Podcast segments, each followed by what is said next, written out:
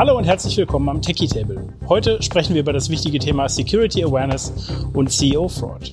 Mein Name ist Hauke und ich habe mir heute wieder kompetente Unterstützung geholt. Heute ist mit uns Kai und Nico. Moin. Moin. Moin.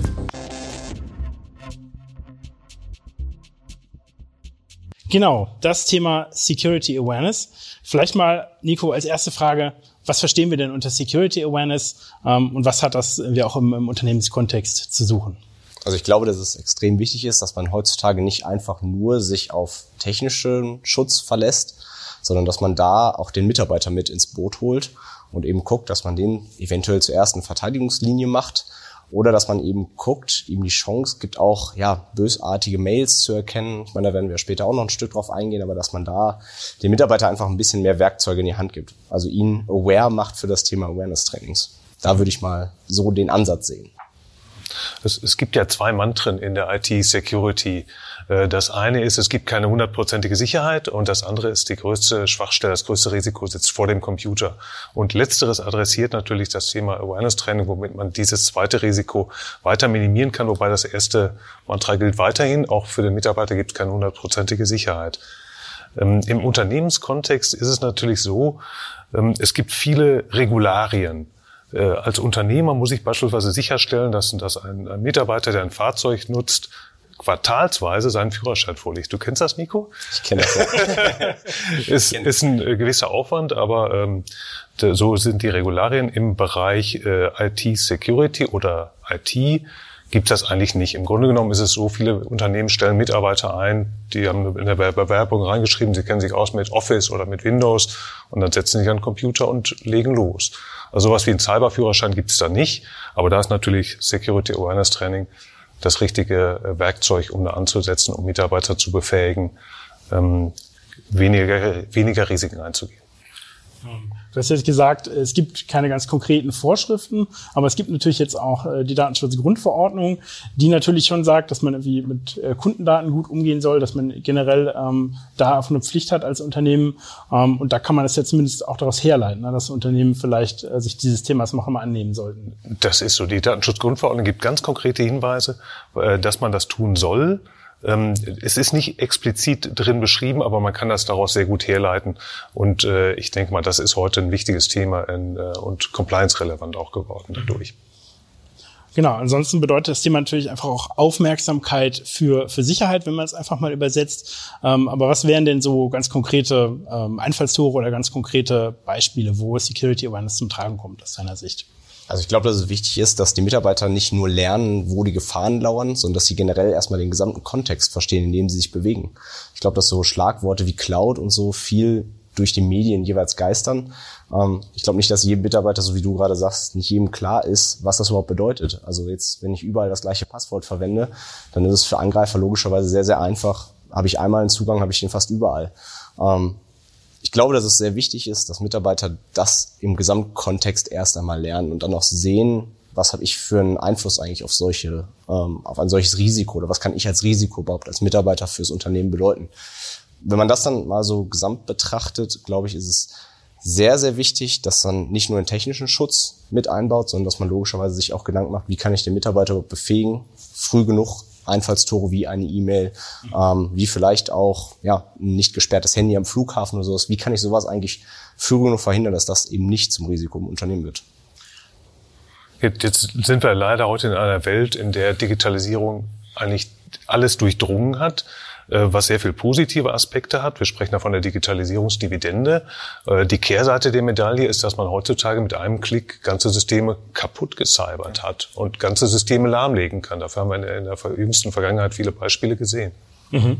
Ähm, du hast ja angesprochen, äh, die Digitalisierung ist sehr weit fortgeschritten und Mitarbeiter haben jetzt sehr viel mittlerweile zu tun. Wir haben ja hier bei Gedata mal im vergangenen Jahr Unternehmen befragt, äh, was sie denn glauben, ja, wie groß denn dieses Risiko ist und wie viel, äh, ja, wie viele da glauben, dass äh, ungeschulte Mitarbeiter im Problem darstellen können. Da waren das hier 83 Prozent in unserer Umfrage.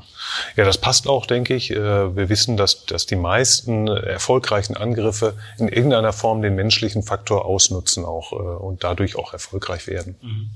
Ich glaube, wenn man sich das anguckt, dann sind technische Schutzkomponenten schon extrem verbreitet. Also wenn man sich heutzutage mal bei uns eben umhört, dann wird wahrscheinlich 100 Prozent der Menschen sagen, wir haben schon technischen Schutz und wir machen da schon extrem viel.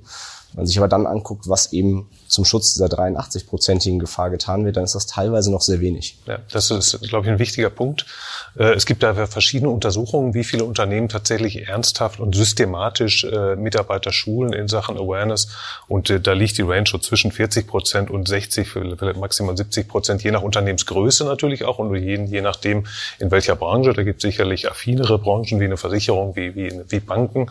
Aber prinzipiell, ich sag mal so, die, die Marke 50 Prozent ist natürlich eigentlich schon erschreckend, erschreckend wenig ich glaube auch, was eine Schulung ist, ist wahrscheinlich auch gar nicht wirklich festgelegt. Ne? Also wenn genau. jetzt der, der Chef einmal rumschickt und sagt, so Leute, passt mal auf mit euren Passwörtern, mhm. das geht wahrscheinlich noch nicht als Schulung durch. Ähm, das heißt, auch da ist, ne, ist die Selbsteinschätzung vielleicht von vielen Unternehmen nicht so gut äh, oder nicht so zutreffend.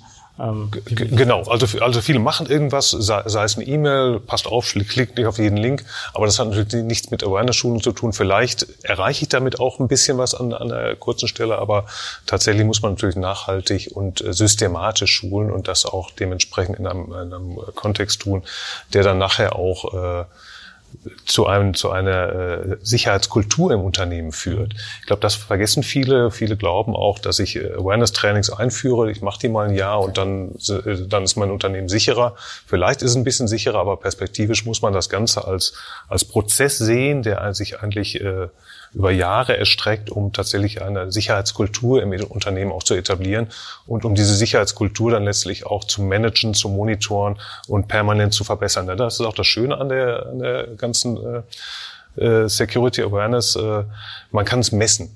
Das heißt, ich kann regelmäßig messen, wie stehen wir da, sind wir besser geworden, sind wir schlechter geworden, wo kann ich nachbessern äh, und dazu bieten Awareness-Trainings die richtigen Werkzeuge. Ich meine, es gibt ja viele Awareness-Trainings, die teilweise auch vor Ort stattfinden. Ne? Ob jetzt, ich ähm, hole mir mal den gesamten Vorstand zusammen, setze den mal vier, fünf Stunden in einen Raum und erzähle mal ein bisschen was über das Thema CEO-Fraud. Ja, klar, aber den eigentliche, das eigentliche Potenzial, das schlummert ja ganz woanders. Das ist nicht ausschließlich der Vorstand, das kann jeder Mitarbeiter sein. Ob es der Hausmeister ist, ob es der, ähm, ja, der Kollege aus dem Sales ist, ob es da jemand ist, der vielleicht auch ganz andere Admin-Rechte hat in der IT. Die Angriffsvektoren sind so vielfältig geworden, dass man, glaube ich, mit einer Präsenzschulung gar nicht mehr alles abgefangen bekommt. Du hast ja das Thema CEO-Fraud angesprochen, wollen wir auch gleich noch drüber sprechen, aber ich fände vielleicht immer den Vergleich, ne, ähm, äh, Feuerwehrschulung macht man ja auch, ne, Brand, Brandschutzschulung macht man ja auch regelmäßig oder eben auch äh, immer wieder die Leute in Erster Hilfe schulen, äh, da Beauftragte benennen, dass die Leute auch im Zweifelsfall wissen, wenn irgendwas passiert, was sollen sie denn tun, ja. Und das ist vielleicht ein ganz guter Vergleich, dass man da eben regelmäßig auch schauen sollte. Ich meine, man sieht ja auch, wie sich die, die Bedrohungslandschaft in den letzten Jahren eigentlich verändert hat. Das heißt, das, was ich vor einem Jahr jemandem erzählt habe, heißt automatisch nicht, dass es noch aktuell ist. Also wenn ich sehe, wie schnell sich auch unsere Business, unsere Welt hier jeden Tag ändert, ähm, dann kann ein Training, das ich, was ich vor einem anderthalb Jahren oder vor zwei Jahren mal gemacht habe, kann überhaupt nicht mehr aktuell sein, weil die Gefahrenvektoren oder die Gefahrenlage sich einfach so rapide ändert, dass ich da unglaublich schnell darauf reagieren muss. Und dass diese Pflicht, der muss ich ja laut DSGVO eben zu Schulen nachkommen. Ähm, das, was du gerade sagst, so ein Prozess, das sehe ich ganz genauso. Es ist nicht einfach nur mal einen Awareness-Training gemacht, mal zwei, drei ähm, E-Learnings durchgeklickt. Das ist es ja nicht, sondern es muss halt fortlaufend sein. Wenn neue Mitarbeiter dazukommen müssen, die mit eben abgeholt werden, müssen da auch vor solchen Risiken eben gewarnt werden. Das kann nur fortlaufend funktionieren. Niemals ein abgeschlossenes Thema meines Erachtens. Absolut. Und ich glaube, das ist auch sehr wichtig, dass Awareness-Trainings regelmäßig aktualisiert werden mit den neuen Bedrohungen, wie du gesagt hast. Dass nicht immer das Gleiche wieder gekaut wird. Das wird dann irgendwann auch langweilig, sondern es gibt tatsächlich jedes Jahr neue, äh, neue Dinge, auf die man eingehen sollte und die Mitarbeiter dort abholen sollte. Ja, ja, das war doch schon ein sehr guter äh, Überblick. Wir werden nachher noch zu ein paar Details auch kommen. Ähm, wir hatten uns auf jeden Fall vorgenommen, eine spezielle Art äh, äh, nochmal anzusprechen, die eine große Bedrohung ist und wo Awareness-Trainings sicherlich helfen können. Ähm, und das ist der Bereich äh, CEO-Fraud. Ja, da gibt's ja enorme Schadenssummen. Äh, es gibt hier Schätzungen aus den USA, dass es 12 Milliarden äh, US-Dollar weltweit äh, an Schaden gab im Jahr 2018. Da ist die Dunkelziffer sicherlich auch hoch. Ähm, aber Kai, vielleicht kannst du kurz erläutern, was verstehen wir unter dem Begriff CEO-Fraud und warum ist das so gefährlich? Also ganz, ganz klassisch bei einem CEO-Fraud ist beispielsweise, dass äh, ein Mitarbeiter der Buchhaltung, ein Leiter der Buchhaltung bekommt eine E-Mail, die ist vermeintlich vom CEO, vom, vom Chef des Unternehmens und da steht drin, pass auf, ich habe hier eine ganz vertrauliche Operation, eine Unternehmensübernahme beispielsweise. Äh, du darfst mit keinem darüber reden. Wir kommunizieren nur per E-Mail. Ähm, und in, der zweiten oder dritten E-Mail kommt dann, und jetzt ist es wichtig, wir müssen jetzt die Transaktion finalisieren und bitte überweis x Millionen auf dieses Konto, damit wir diese Transaktion finalisieren können und das Unternehmen übernehmen können. Ähm, hört sich erstmal so an, als wenn da kein Mensch drauf reinfallen würde, aber tatsächlich haben wir ja die Fälle gesehen äh, von äh, dem Automobilzulieferer ähm, Leoni. Leoni in Deutschland und auch den, den Flugzeugzulieferer äh, FAC in Österreich, die jeweils um die 40 Millionen auf diese Weise losgeworden sind und auch nicht wiederbekommen haben. Also das ist schon dramatisch. Ja. Ich meine, im Verhältnis, wenn man dann betrachtet, wie groß der Aufwand gewesen wäre, dass der Schaden natürlich um ein x-faches viel höher, also exponentiell viel höher. Ähm, ich glaube, dass da der erste Schritt auch sein muss, den, ja eigentlich den, den Mitarbeitern, du sagst gerade, keiner fällt drauf rein oder glaubt man, vermeintlich glaubt man, keiner fällt drauf rein. Ähm, offensichtlich passiert es ja doch. Und so wie du auch gerade sagst, Hauke, die Dunkelziffer wird immens viel höher sein. Ne? Ich meine, wenn wir jetzt über 1, äh, 12 Milliarden US-Dollar sprechen, aber über 24 Millionen allein in Deutschland, ähm, du hast gerade zwei Beispiele genannt, die deutlich über dem liegen. Das heißt, wir werden irgendwo weit im dreistelligen Bereich aller Wahrscheinlichkeit nach liegen. Nur wir sind einfach nicht in der Kultur, wo sowas auch drüber gesprochen wird. Ja, ich meine, viele Firmen haben da sicherlich auch eine Charme, damit äh, offen umzugehen. Äh, und wenn man jetzt nicht an der Börse gehandelt ist, äh, ist man vielleicht auch nicht berichtspflichtig. Das heißt, da wird die Dunkelziffer äh, vermutlich ganz, ganz erheblich höher sein. Aber es gibt ja Unternehmen, die diesen Schritt nach vorne gehen. Das finde ich eigentlich ganz interessant, wenn man sich das mal anguckt, wer diesen Schritt geht und auch offen kundtut, was bei ihnen passiert ist. Ähm, für mich persönlich erweckt das eher einen positiven Eindruck, wenn ich ehrlich bin. Ich finde das eher richtig, mit solchen Themen nach außen zu gehen, weil über andere ähm, Geschäftsprobleme wird ja teilweise auch gesprochen. Und das ist so ein Thema, das darf halt einfach nicht kleingeschwiegen werden. Unbedingt, sehe ich genauso. Ist Transparenz dringend erforderlich und ich glaube auch, dass diese Zahlen, die wir hier sehen, äh, die, die sind deutlich unter dem, was, was der, tatsächlich der Fall ist. Also die Dunkelziffer dürfte da gerade bei den Zahlen in Deutschland viel, viel höher liegen. Also es dürfte ein Vielfaches von dem sein, was hier mit 24 Millionen ja. äh, benannt wurde das kann eben ganz schnell ein Schadensfall sein oder sogar weniger genau, als ein Schadensfall. Ja, genau. Ja, absolut. In, in, ähm, interessant daran ist vielleicht noch, dass, dass das oft Unternehmen trifft, die sehr hierarchisch geführt sind, wo also wenn eine E-Mail vom Chef kommt, ist das das Allerwichtigste. Und wenn der drin steht, ich darf mit niemandem darüber sprechen, dann ist das so. Mhm. Ja, und äh, je, äh, je wenn eine Kultur halt so hierarchisch geprägt ist, ist der, die Erfolgswahrscheinlichkeit von so einem Angriff deutlich höher. Mhm. Ich meine, gerade in Deutschland haben wir einen sehr ausgeprägten Mittelstand. So, und da sind solche hierarchischen Strukturen, ja, Usus würde ich mal fast sagen. Wenn ich mir jetzt im Bereich, du hast gerade Automobilzulieferer angesprochen, da sind sehr viele Familien, sehr viele Unternehmen noch Familien geführt. Da ist das Familienoberhaupt auch noch gleichzeitig der Familie, äh, der Unternehmensleiter.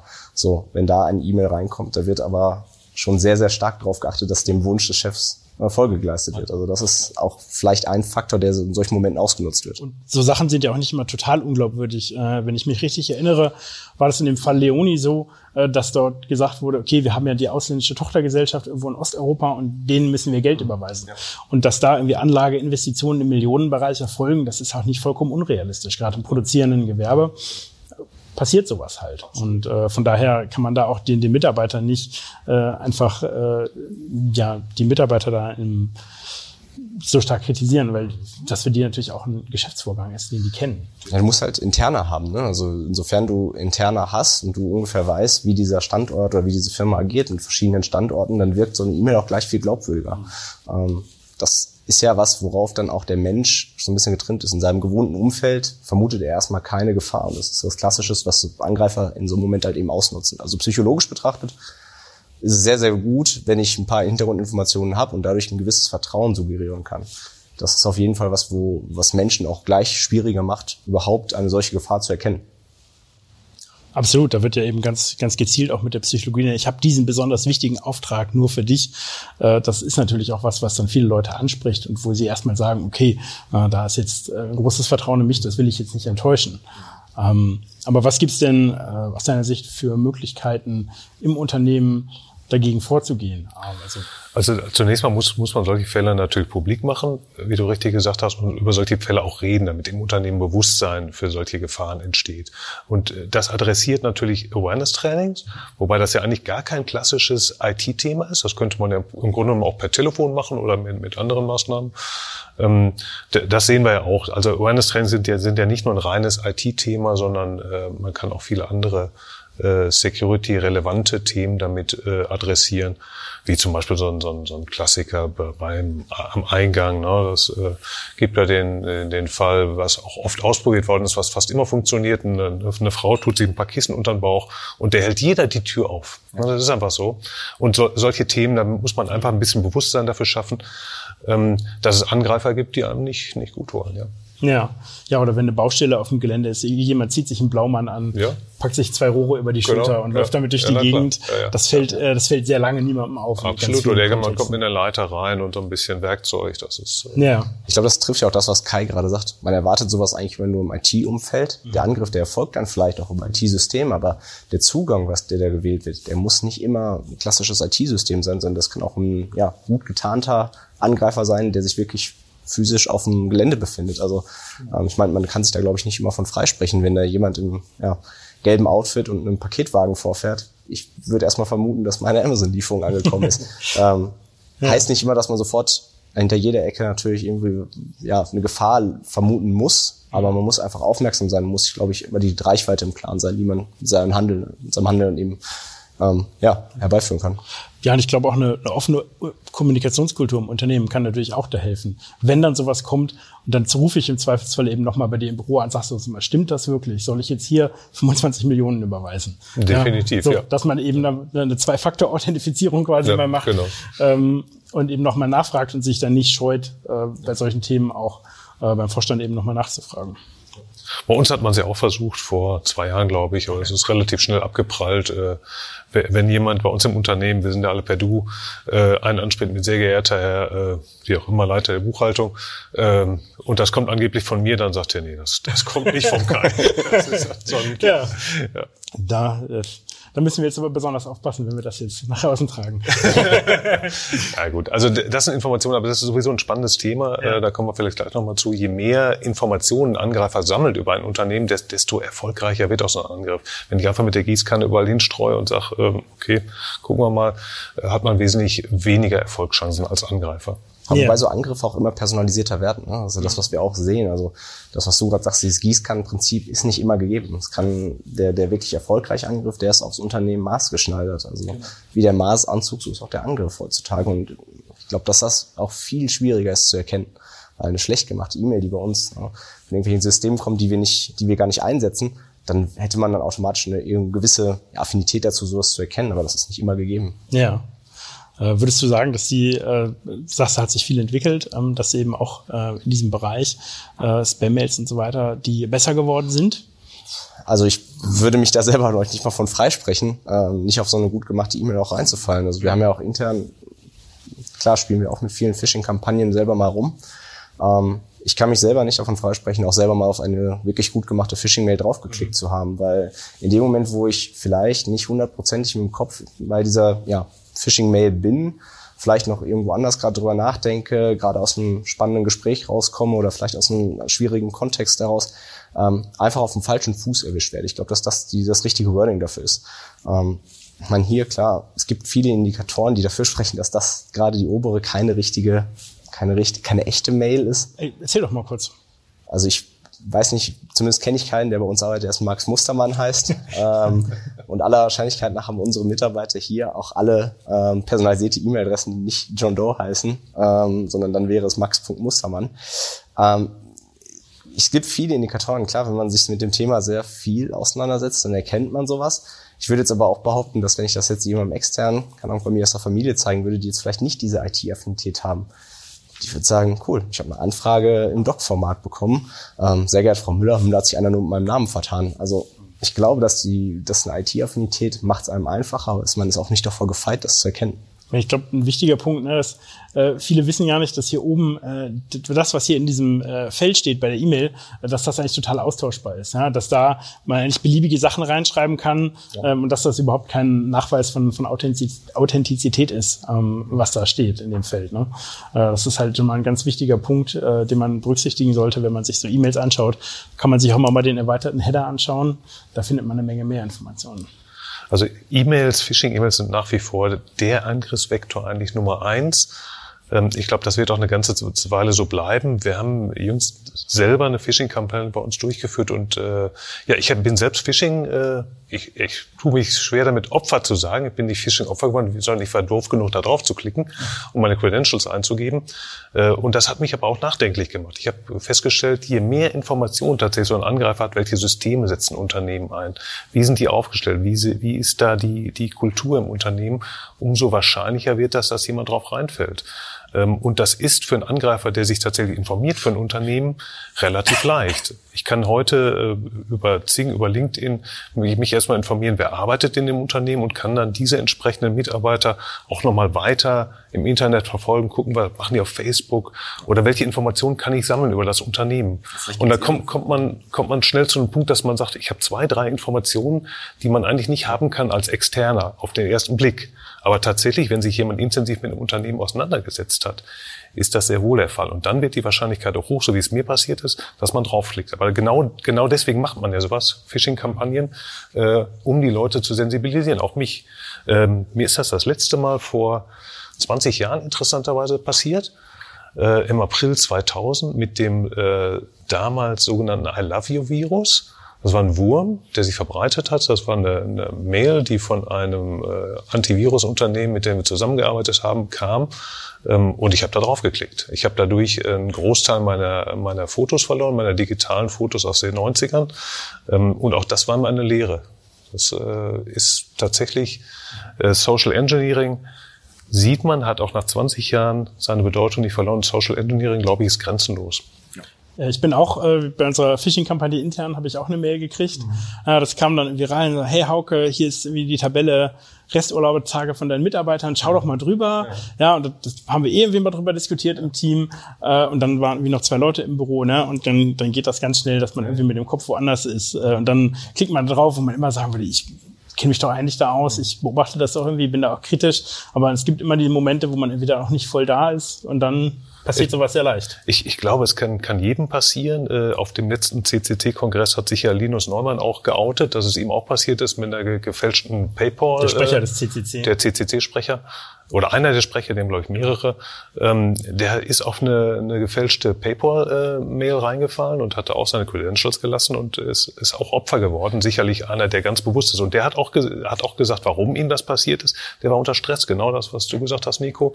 Je nachdem, wo ich mich gerade befinde, wenn ich eine Riesenlatte an E-Mails habe, die ich abarbeiten möchte und auch so noch viel To-Dos habe, kann einem das passieren. Das kann jedem passieren. Oder ein anderes Beispiel aus der jüngsten Vergangenheit ist natürlich Jeff Bezos, der Amazon Gründer, der von Mohammed bin Salman äh, gefischt wurde. Gut, der der Herr Salman wird das nicht selbst gewesen sein.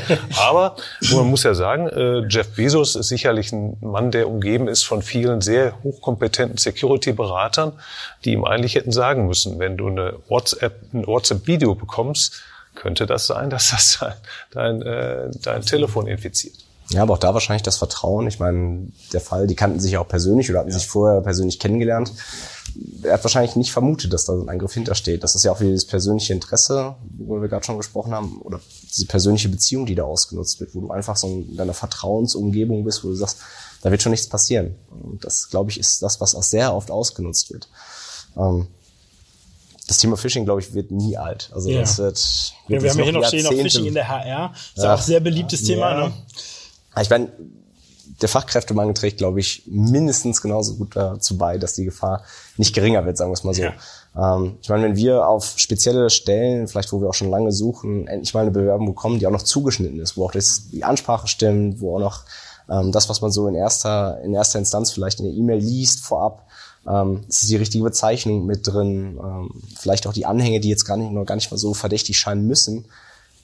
Ja, natürlich ist der, ist der Bedarf an Personal so riesig, dass man sagt, endlich jemand. Und dieses endlich jemand ist ja auch diese, diese Situation, die ausgenutzt wird wieder. Also eigentlich nutzt man die persönliche Situation, ob es jetzt jemand aus HR ist oder HR ist oder ob es jemand aus einem anderen Bereich ist. Ich würde mich da gar nicht von freisprechen wollen, dass das nicht bei uns im Sales genauso passieren kann. Ne? Also nicht endlich mal offensichtlich ähm, mitbekommen, dass ein, ein vielleicht ein Kunde, an dem ich schon sehr lange und dem ich schon sehr lange im Gespräch bin, wenn ich endlich mal eine E-Mail von dem bekomme, steht, hallo Herr Schran, wir freuen uns, dass wir Ihr Angebot annehmen.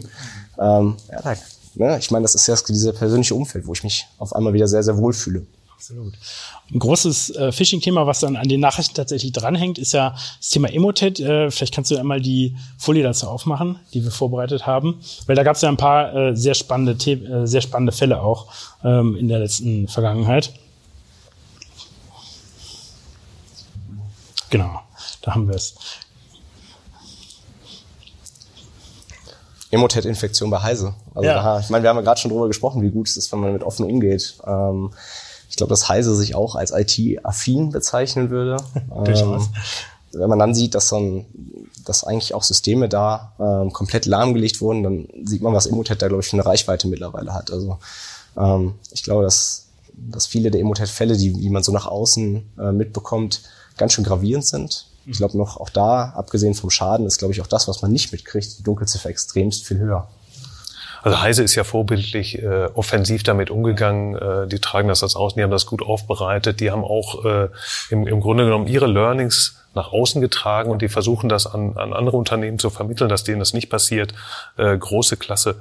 Ähm, der zweite Fall, der hier steht, Kammergericht Berlin. Äh, hört sich immer so süß an, Kammerge das Kammergericht, äh, was in den meisten Artikeln nicht drinsteht, das ist das Oberlandesgericht des Landes Berlin, also das hö höchste Gericht dort.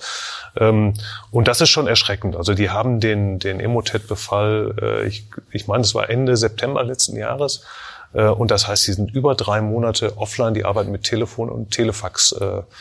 Das, das ist schon krass. Das ist richtig krass. Ähm, Uni Gießen hatten wir auch Stadtverwaltung Frankfurt, die sind auch lange nicht komplett. Also wir haben jetzt auch kürzlich Potsdam, äh, die Stadt Potsdam äh, gesehen, den Fahrradhersteller Canyon. Äh, In den USA gab es auch sehr viele Fälle, ne? Ja. Auch ganze große Kommunen, Atlanta und Ja. andere Kommunen. Oder Pils, das ist auch ein Sicherheitsunternehmen, ist denen auch passiert. Ich glaube, dass die Angriffe vielfältig sind. Wenn man das hier sieht, dann hat man ja nicht nur privatwirtschaftliche Unternehmen dabei, sondern ich habe mittlerweile auch Behörden, Krankenhäuser dabei.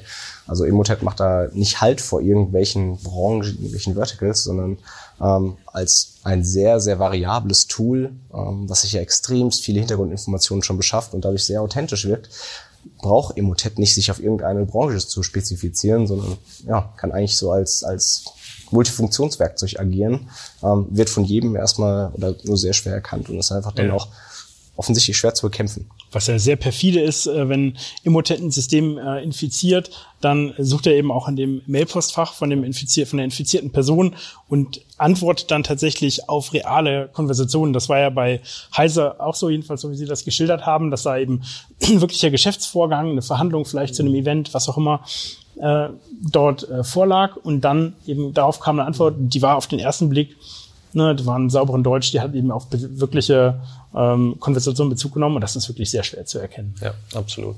Also ich glaube, dass das ähm, bei Heise, wie gesagt, sind vorbildlich damit umgegangen. Die Learnings, die sie auch bei sich auf ihrer eigenen Homepage dann eben rausgeben, das ist nicht nur für Heise generell gut, weil es für die Außenwirkung, finde ich, ich finde, sehr, sehr gut ist, weil es einfach vertrauensbildende Maßnahme ist.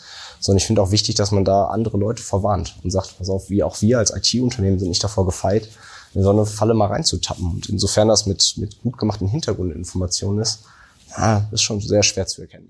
Ja, also nicht umsonst bezeichnen wir Emotet auch mal ein bisschen als Allzweckwaffe des Cybercrime. Ja, wird eben auch genutzt, um so ein Unternehmen erstmal initial zu infizieren ähm, und dann hinten raus kommen da eben ganz oft noch andere Verwertungsstrategien. Ähm, das ist jetzt nicht heute unser primäres Thema, aber ne, das ist erstmal der Zugang zu so einem Unternehmensnetzwerk ähm, und dann äh, können eben die Kriminellen damit sehr, sehr viel verschiedene Dinge tun.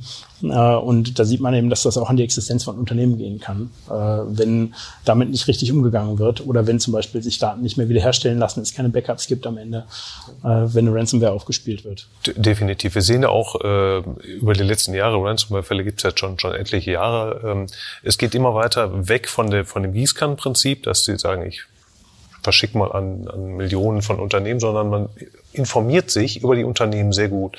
Und die Erpresser auf der anderen Seite, die versuchen, sich so weit über das Unternehmen zu informieren, dass sie genau wissen, welche, welches Ransom, welches Lösegeld kann ich überhaupt fordern? Was, was gibt das Unternehmen wirtschaftlich her? Ähm, die Transparenz bei, bei ähm, Gesellschaften in, in, in Deutschland über, über den Bundesanzeiger ist ja sehr hoch. Das heißt, ich kann im Prinzip von jedem Unternehmen äh, eine Bilanz anschauen. Ich weiß ungefähr, wie groß ist, ist der Laden, was machen die für einen Umsatz, was machen die für einen Profit, äh, unter Umständen auch, was haben die an Geld. Äh, gerade in, in Cash auf dem Konto. Und daraus äh, können die uns schon sagen, okay, unser, unser Lösegeld ist das, ohne dass das Unternehmen äh, daran zugrunde geht, ist das eine Summe, die die bezahlen können. Gut, darf nicht zu gering sein, weil sonst sagst du, ja. den Schmerz bin ich nicht bereit genau. zu. Oder so groß ist der Schmerz Und die Backups, die Backups müssen vernichtet sein, sonst hat man natürlich sonst, auch... Genau, ja, ja genau. Vor ein paar Jahren war es dann so noch so, ja. Äh, wenn, wenn die Ransomware, ob die jetzt auf dem Privatkunden-PC war oder in der Firma, das war vollkommen egal, die haben gar nicht geguckt. Ne? Genau. ist dann einfach hier zahl doch irgendwie 250 Euro in Bitcoin, genau, ja. äh, bitte danke. Ne? Und äh, das hat sich eben fundamental verändert. Das ist nicht mehr dieses klassische Massengeschäft, sondern ja. es sind halt das, was Kai gerade sagt, diese zugeschnittenen Angriffe. Und die sind extrem schwierig zu erkennen, weil wenn ich mich auf einen bestehenden Geschäftsvorgang irgendwie beziehe, dann hat das wieder dieses, diese Trust-Situation, wo ich der Meinung bin als Mitarbeiter, da habe ich ja schon einen Teil zu beigetragen, ich bin schon in diesem Thema drin, ich achte also viel weniger drauf, ob diese E-Mail jetzt eine echte E-Mail ist, ob es eine Phishing-Mail ist. Also ich glaube, das, das ist, glaube ich, auch ein, auch ein wichtiger Punkt, dieses, diesen Bezug nehmen, was du auch gesagt hast, Hauke, auf, auf bestehende Beziehungen. Ne? Also ich habe das vor, ich glaube, vor ein oder zwei Jahren gehabt, von einem Hotel, äh, wo ich war, wo es auch eine E-Mail-Kommunikation gab zur Buchung. Und drei Monate später kommt von dem Hotel eine Rückfrage mit, mit einem Dokument dran. Ähm, und das war eine Phishing-Mail tatsächlich. Und offensichtlich ist dieses, dieses Hotel, diese Hotelkette gehackt worden. Diese E-Mail-Kommunikation, sämtliche sind äh, beiseite gebracht worden. Und auf Basis dessen hat man versucht, dann diese Kommunikation als Aufhänger zu nehmen, um dann wiederum die Leute zu adressieren. Sehr gut, sehr perfide äh, und sicherlich auch sehr erfolgreich kannst kurz gucken, haben wir noch was vorbereitet hier? Genau, wir hatten noch mal das Thema Awareness, haben wir aber eigentlich am Anfang auch schon drüber gesprochen, ne? dass man äh, beim Thema Awareness eben nicht mal so eine One-Off-Schulung machen kann, äh, sondern dass es da eigentlich immer wieder äh, immer Wiederholung bedarf und immer wieder auch aktuellem, ne, weil wir gerade auch sehen, dass sich die Bedrohungen so schnell weiterentwickeln. Ich weiß gar nicht, ich glaube, eine, eine Kick-Off-Veranstaltung ist manchmal gar nicht so verkehrt, weil das erstmal so ein bisschen auch die, die Awareness für Awareness erhöhen kann. Ähm, ich meine, was wir jetzt hier sehen, klar, Wiederholungen sind gerade im, im E-Learning-Bereich oder im Learning-Bereich generell wichtig. Ähm, wie auch immer ich mir diese Zeitachse jetzt unten vorstelle, das können Monate sein, das können aber auch genauso gut Jahre sein. Mhm. Ähm, in dem Moment muss ich Sachen wiederholen, weil sich Sachen verändern. Ähm, Gefahren verändern sich. Ich meine, du hast gerade von einem Angriff von vor 20 Jahren erzählt. Mhm. Logischerweise, wenn ich jetzt damals schon Awareness Trainings in der Form gehabt hätte, hätte man sich stetig wiederholen müssen, weil das ist ein Prozess, der fortlaufend ist. Ich kann nie damit aufhören. Es wird immer wieder neue Gefahren geben. Ähm, das, was da an, an Schatten, an Schattenbusiness mittlerweile, an Schattenwirtschaft existiert im Angreiferbereich, das wird nicht müde. Und solange die nicht müde werden, dürfen wir auch nicht müde werden. Also es, es gibt ja von, von der Lernpsychologie so, so ein paar Erkenntnisse.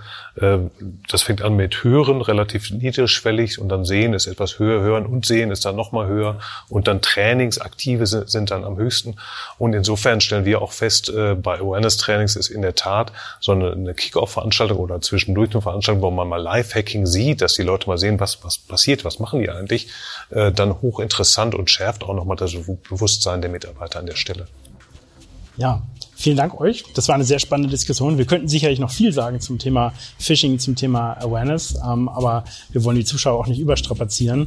Ähm, und von daher äh, vielen Dank für die Aufmerksamkeit ähm, und äh, schreibt uns doch gerne eure Erfahrungen mit Phishing-Mails, mit äh, Spam und mit dem Thema Security Awareness in die Kommentare. Äh, wir freuen uns drauf und bis zum nächsten Mal hier am Techie Table.